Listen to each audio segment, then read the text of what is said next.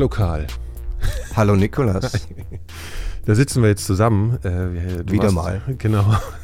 Du warst ja schon öfter zu Gast in Podcasts von mir. Ja. Und ähm, jetzt machen wir einen zusammen. Das ist äh, irgendwie cool. Hätte ich nicht gedacht, dass es dazu kommt. Ja, ich hab's mir, ich hab's mir schon gedacht. Achso. so heimlich immer. Oder? Ja, so ganz heimlich. Ah ja, okay, gut. Na, weil ich auch selber sehr viele Podcasts, Interview-Podcasts vor allen Dingen höre, weil ich das Format einfach äh, sehr gut finde, wenn man sehr tief gehen kann und wenn man Leute kennenlernt als Menschen und dann auch, was sie antreibt, was sie motiviert, was sie machen. Und als Filmemacher hast du halt oft ein bisschen die Frustration, dass das Medium an sich erlaubt, dir nicht in diese Tiefe zu gehen. Ähm, und deshalb äh, habe ich lange mit dieser Idee gespielt und jetzt wird sie wahr. Und ich habe dich sogar danach gefragt, obwohl Ja. du es schon heimlich geplant hast. Ja, genau. Ja, genau. Wir machen das ja, wir nehmen jetzt die, äh, das mal auf, weil wir die Leute, die Elementarfragen hören, äh, einerseits darüber informieren wollen, dass es diesen anderen Podcast jetzt gibt bei Super Electric. Wir sind ja neu gestartet und ähm, die Leute, die jetzt schon den Close-Up-Feed abonniert haben, die kriegen einfach noch ein bisschen Hintergrundinfo, was wir hier eigentlich oder was du eigentlich hier tun willst. Mhm. Und ich finde es sowieso ganz gut, wenn äh, alle Menschen, die hier mit diesem Label verbunden sind, öfter mal in den jeweilig anderen Podcasts auftauchen. Dann kriegt man so ein bisschen Gefühl dafür, wer hier hinter den Mikros sitzt. Mhm. Also, was ich, das fand ich irgendwie ganz interessant, was du gerade gesagt hast. Hast du oft das Gefühl gehabt, in Interviews vielleicht für deine Filme oder du hast Menschen getroffen und hast gedacht, eigentlich hätte ich mit denen gerne einfach längere Gespräche geführt und vielleicht auch ein bisschen substanzieller, strukturierter und hast dann eigentlich gedacht, Mist, das geht eigentlich gar nicht in den Film rein. Kann man sich das so vorstellen? Ja, absolut, weil äh, das Medium an sich ist einfach, ähm, ich würde jetzt gar nicht sagen, ist begrenzt. Manchmal hat das Medium Film große Vorteile. Ähm, als ich zum Beispiel die Serie an der Charité gedreht habe während Corona, ich glaube, das wäre sehr schwierig gewesen, diese Realität abzubilden, jetzt nur in Worten. Also man musste das sehen und visuell beobachten. Und ich glaube, das hätte man sehr, sehr schwer hinbekommen mit einem anderen Medium. Ich habe ja Biologie studiert, obwohl ich jetzt mich nicht nur wissenschaftlichen Themen zuwende, ähm, aber oftmals sind einfach die Themen so komplex und auch die Menschen so komplex, dass du das dann einfach nicht in dieser Tiefe abbilden kannst. Also im Dokumentarfilm gibt es natürlich Formen, die sehr interviewlastig sind. Also es gibt großartige Dokumentarfilme äh, von Aaron Morris zum Beispiel, Mhm. The Fog of War, äh, wo er eigentlich nur ein Interview macht mit Robert McNamara. Ähm, 90 Minuten, dann lernt man die Person sehr, sehr intensiv kennen. Mhm. Ähm, aber das sagen, ist, ein ehemaliger Verteidigungsminister der ja, USA, ne? ja, der Kuba-Krise auch und so. Ne? Typ. Äh, er hat auch einen Film mit Donald Rumsfeld gemacht, Okay. ähm, The Known Unknown, äh, auch ein großartiger Film. Ähm, Aber das ist nicht so dein Stil, ne, eigentlich bisher. Nee, ist nicht so Film. mein Stil. Und eigentlich ist es ein Interview, ja. Und äh, man sucht da natürlich auch eine visuelle Ebene, die dann schon, glaube ich, nochmal extra Dimensionen und extra Aspekte transportiert. Aber diese Podcast-Interviews sind einfach sehr pur in ihrer Form und liegt mir einfach auch sehr, weil ich das in meinem Beruf natürlich auch mache. Wenn ich Interviews mache, dann höre ich zu. Wenn ich Kamera mache, dann beobachte ich. Äh, und hier höre ich einfach zu und werde hoffentlich äh, auch gute Fragen stellen und, äh, und es auch in Art und Weise begrenzen. Also man muss ja, man muss ja auch irgendwie trotzdem eine Form finden ähm, und auch ein Thema irgendwie oder verschiedene Themen ähm, abarbeiten oder, oder verschiedene Themen auch abfragen. Aber mein Ziel ist, ähm, A, die Person kennenzulernen und B, äh, dann auch mich einer gewissen Thematik zu widmen. Also eine Folge gibt es ja jetzt schon mit der wundervollen Krisenjournalistin Katrin Eigendorf. Ähm, ZDF-Korrespondentin für Russland, ne? unter anderem und hat auch auch in Afghanistan und so. genau. Kann man jetzt schon hören. Ja. Mhm. Und äh, Katrin hat einfach auch sehr viel als Person zu erzählen, wie es ist, als Frau in Krisengebieten zu sein, wie sich der Journalismus auch dahingehend geändert hat, wie sich Bilder des Kriegs- und Krisenreporters geändert haben. Und gleichzeitig hat sie einfach auch sehr viel zu erzählen über den Konflikt jetzt in der Ukraine und über die historische Dimension, weil sie auch in den 90er Jahren in Russland war. Also das ist ein Thema, weil ich jetzt selber sehr viel in der Ukraine war Ja. letztes Jahr. Du hast einen Film gedreht, Viras War, da waren wir, war ich neulich auf deiner Premiere, Ja. das war sehr, sehr schön. Den kann man auch in der Mediathek sehen, eine Arte, glaube ich, ist Ja. es. Ja, genau, können wir mal verlinken. Also lohnt sich wirklich, ist eine Dokumentation über eine Kinderärztin, ne, kann man sagen. Ja, Anästhesistin, ähm, ja. In Lviv. Genau. Ja, also äh, das war schon, ja, also es war für alle, die irgendwie das so mitgekriegt haben, dass du da warst und alles war das irgendwie ein sehr bewegender Abend, äh, diese Premiere. Toller Film, also sollten man sich ansehen. Wir verlinken das in den Show Notes. Ähm, was ich gerade so, woran ich gerade dachte, bei, als du bei Interviews auch in Filmen und so gesprochen hast oder ja, den Unterschied zwischen den Medien, was das, was der Film ja manchmal kann, ist halt auch Schweigen darstellen. Ne? Ja. Also, dass du dann Mimik siehst ja. oder gewisse emotionale Abläufe in einem bestimmten Zeitpunkt von jemandem, der gefilmt wird, weil er sich irgendwie von einem bestimmten Modus in den anderen bewegt oder Ja. so. Und das finde ich immer so eine Herausforderung im, im Gesprächsinterview, das irgendwie auch abbilden zu können. Also das passiert so manchmal. Du hörst halt so, also das ist das, was ich spannend finde, auch an Podcasts. Es ist halt so wahnsinnig intensiv, ne? Und Ja. du hörst dann auch die, die Stimme drückt ja auch wahnsinnig viel aus. So. Und dann hatte ich Situationen halt auch schon, und das, das ist, glaube ich, was, worüber wir auch schon mal gesprochen haben vor Close-Up, bevor wir jetzt angefangen haben, diese Stille aushalten zu können im Interview. Also, dass, wenn irgendwas gerade jetzt wirkt, sozusagen, das mal stehen zu lassen und als, als Interviewer so ein Gefühl dazu äh, entwickeln, wann macht man jetzt hier gerade mal, wann labert man nicht sofort weiter oder stellt sofort die nächste Frage, weil dadurch wieder Sachen entstehen. Ne? Also ich beschreibe jetzt ehrlich gesagt so ein bisschen meine Faszination für das Medium auch, also das Machen. Ne?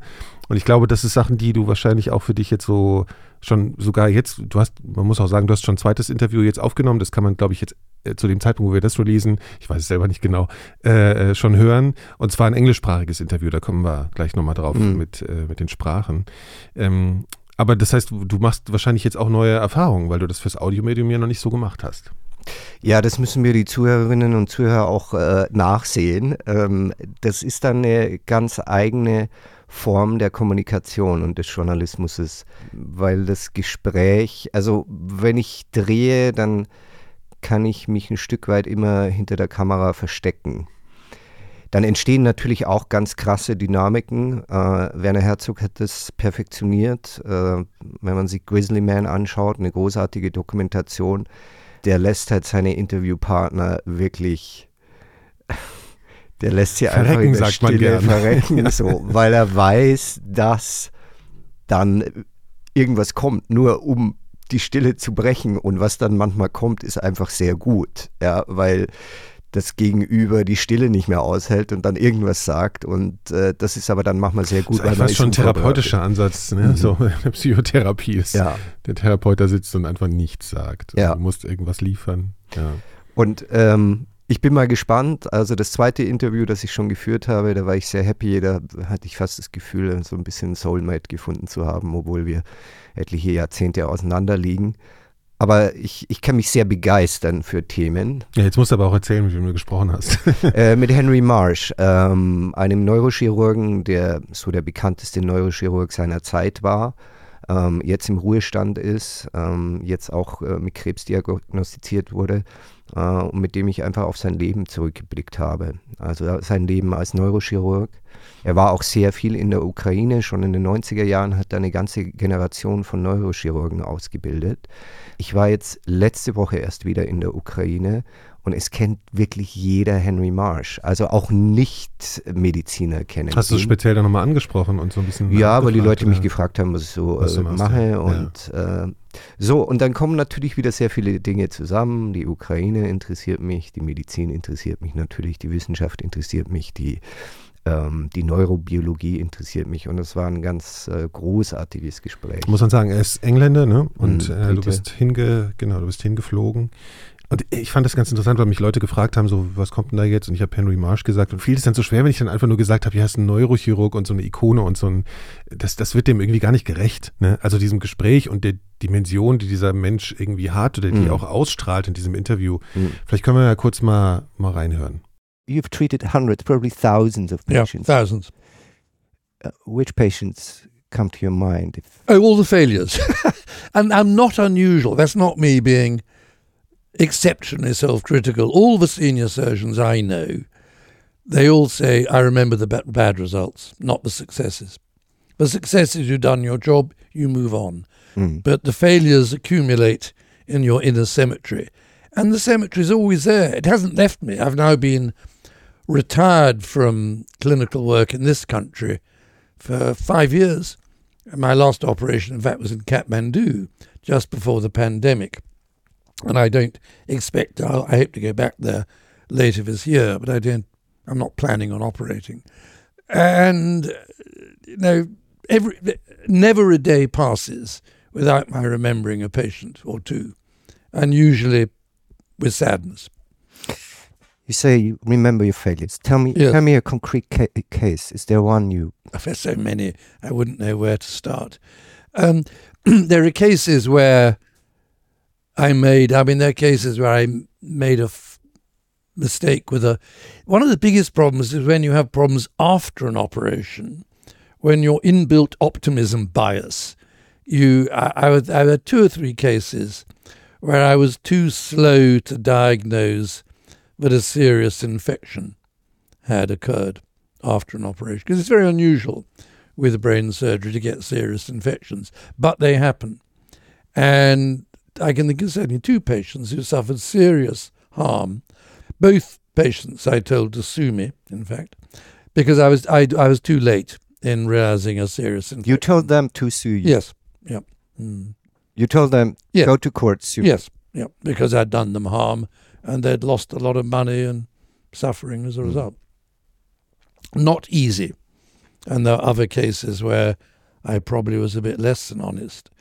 But, you know, the fact of the matter is our duty is to the patient, not to our malpractice insurance company. So, man bekommt also einen Eindruck. Man merkt übrigens auch, dass man ihn sehr gut versteht. Wir wollen auch gleich nochmal darüber sprechen, hatte ich schon angekündigt, ähm, wie wir das hier machen mit Deutsch, Englisch und so weiter. Ist jetzt äh, dein erster englischsprachiger Gast. Ja, was hast du denn für einen Eindruck gehabt? Also ich meine, das war ja für dich auch wirklich, du warst ja richtig aufgeregt vorher und hast dich tierisch drauf gefreut, ne? Ja, ich habe alle seine. Bücher gelesen, weil er ist einfach ein Bestseller-Autor in, in England, auch in Amerika. Was mich dann wirklich überrascht hat, das, das scheint in seinen Büchern schon durch und es ist tatsächlich auch so, äh, wie bedingungslos selbstkritisch er ist. Selbstkritisch im Sinne von, dass er auf sich selber äh, schaut, wie er war als Alpha-Gorilla, der du auch, es sind seine Worte, der du auch sein musst, glaube ich, wenn du ein Neurochirurg bist aber auch einfach bedingungslos auf seine Fehler geschaut hat, ähm, auf seine Fehler und auf die Operationen, die schiefgelaufen sind.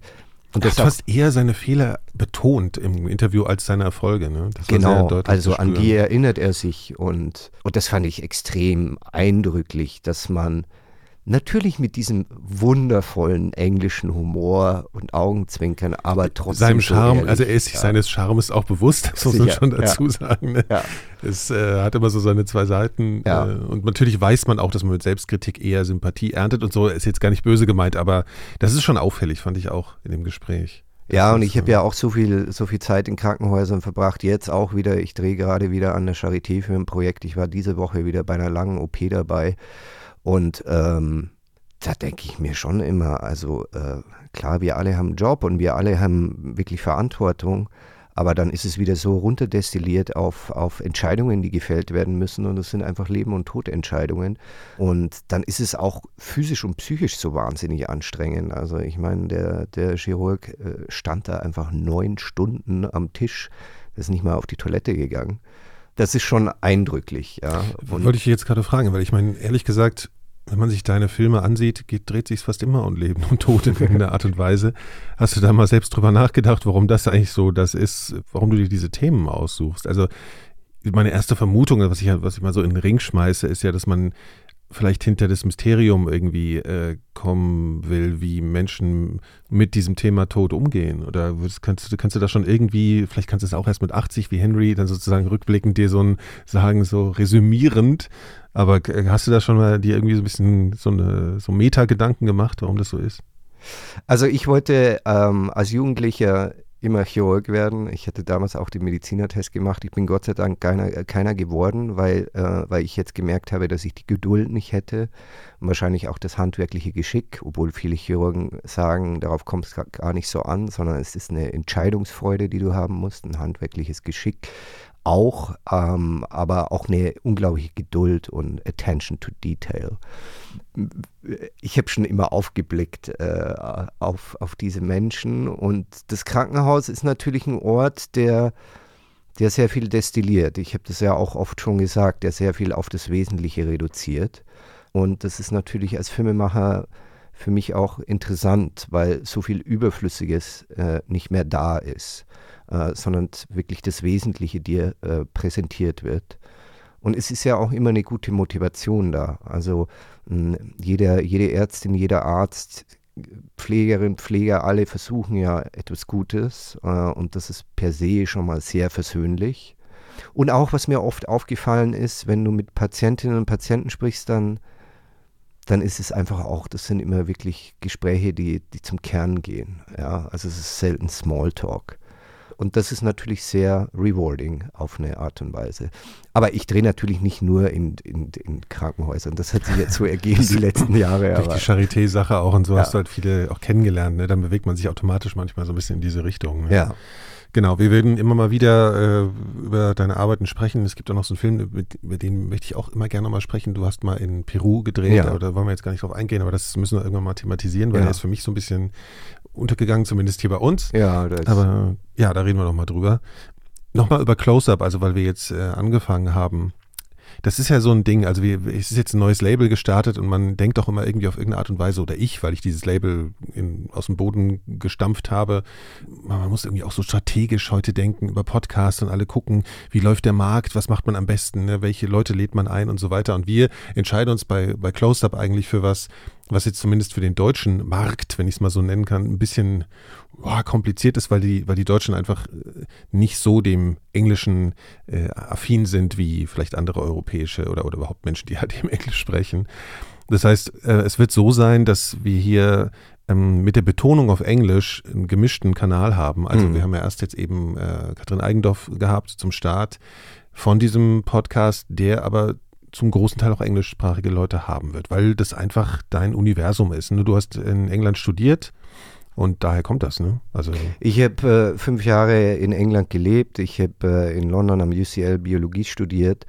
Ähm, der ganze Wissenschaftsbetrieb ist auf Englisch und Natürlich, äh, du hast in Deutschland großartige Leute und das werden wir dann auch auf Deutsch machen, diese Interviews wir werden ja nur nicht nur Wissenschaftler interviewen. Also ich habe wirklich viele Interessen, das sei mir auch nachgesehen. Ich kann mich für sehr viele Dinge Dafür ist, wirklich ist ja da, begeistern. Ja. Genau. Ja. Mm, aber man lässt auch, also mich, ich interessiere mich sehr für natürlich den Journalismus weit gefasst und das Filmemachen und die Fotografie.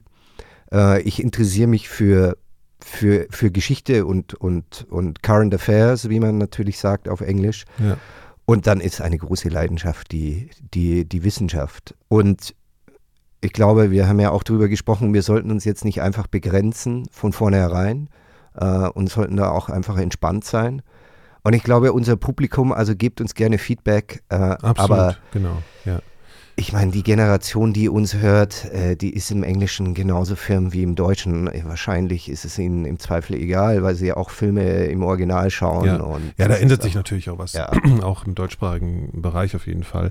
Aber das sagen wir jetzt so dahin, aber wir würden echt gern ein bisschen Feedback bekommen, ja. ähm, weil uns das einfach interessiert. Ähm, viele Leute hören es dann einfach nur und meistens melden sich dann eher so die Kritiker, also die sind auch eingeladen, sich Absolut, zu, zu melden. Immer. Aber wir würden auch ganz gern einfach mal ein bisschen konstruktives Feedback bekommen ähm, was diesen Kanal betrifft. Und deswegen weisen wir hier eben nochmal auf äh, Close-Up hin, dass das jetzt gestartet ist.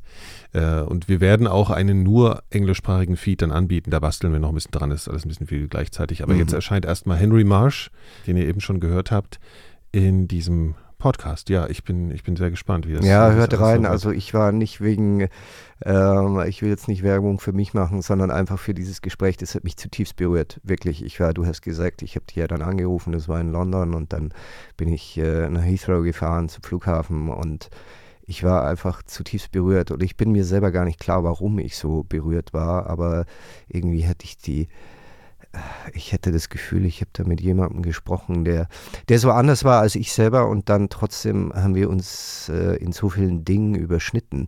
Also nur ein Beispiel, also wir haben uns natürlich über die, die Neurochirurgie unterhalten und das, das Gespräch war auch sehr, sehr umfassend. Und als es dann vorbei war, äh, schaue ich seine Bücherregale an und er begeistert sich einfach auch für Fotografie. Und er hatte dieselben Fotobände, die ich, äh, die ich zu Hause stehen habe. Mhm. Sebastião Salgado, äh, Don McCullen, äh, all diese, all diese News Photographers. Äh, und, äh, und es war einfach ganz, ganz wunderbar. Mhm. Ich freue mich sehr, wenn das rauskommt. Ja, ich finde es schön, dass du das so erzählst, weil ich glaube, im besten Fall wird dir das noch ein paar Mal passieren, weil ich glaube, dass ganz besonders diese reinen Gesprächsbegegnungen, wo man sich umsonst nichts kümmert, weißt du, ihr Set und was auch immer, die können manchmal einfach wahnsinnig nahe gehen einem auch. Und ich habe ganz oft das, die Situation gehabt, dass ich nach einem Interview, was mich dann irgendwie sehr berührt hat oder so, tatsächlich so richtigen Abschiedsschmerz auch ein bisschen hatte. Also es ist einerseits sowas, wo man sich freut, auf der anderen Seite ist es halt diese eine Begegnung meistens dann. Ja. Ne? Und das ist schon irgendwie, das kennst du wahrscheinlich auch vom Film, ne? Das ist so immer, wenn du aus dem Film rausgehst, dass du dich von so einer von Menschen und von der Welt oder das verabschieden Ja, das ist wie so ein Phantomschmerz eigentlich. Äh, wird immer wieder was amputiert. Ja. Ähm, das Schöne für mich ist halt auch, obwohl jetzt ja beim Filmemachen ich mich extrem reduziert habe, was mein Equipment betrifft, aber einfach diese pure Form. Also ich habe eine Tasche und äh, zwei Mikros und Kopfhörer und äh, man hat eine, deshalb auch eine sehr, sehr intensive Begegnung.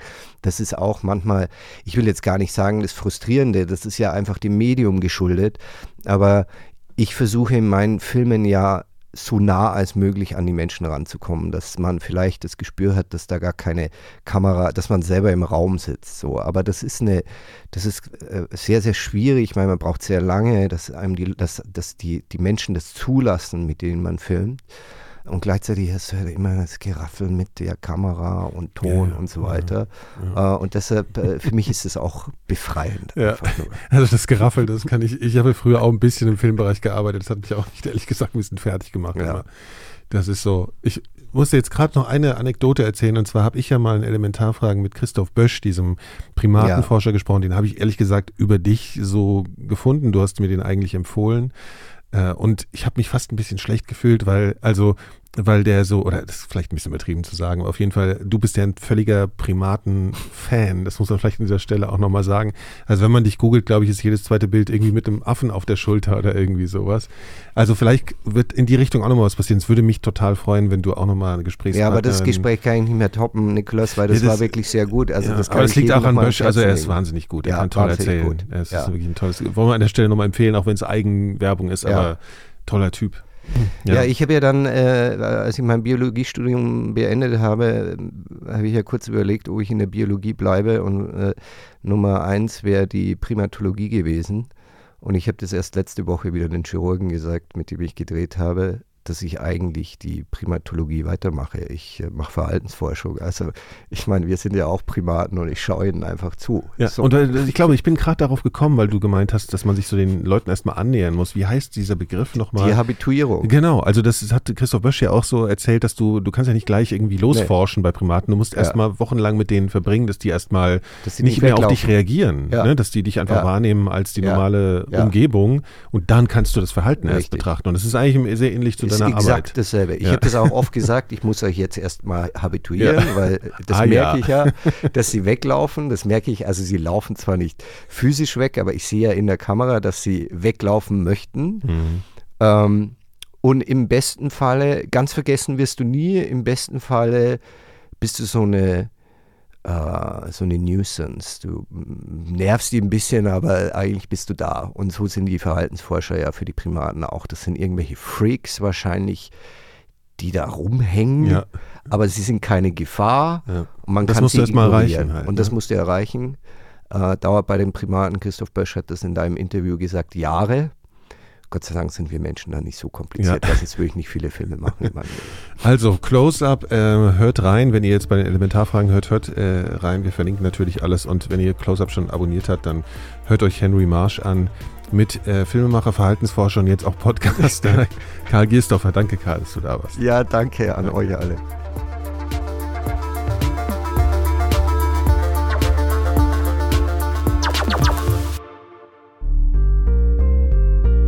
Super Elektrik.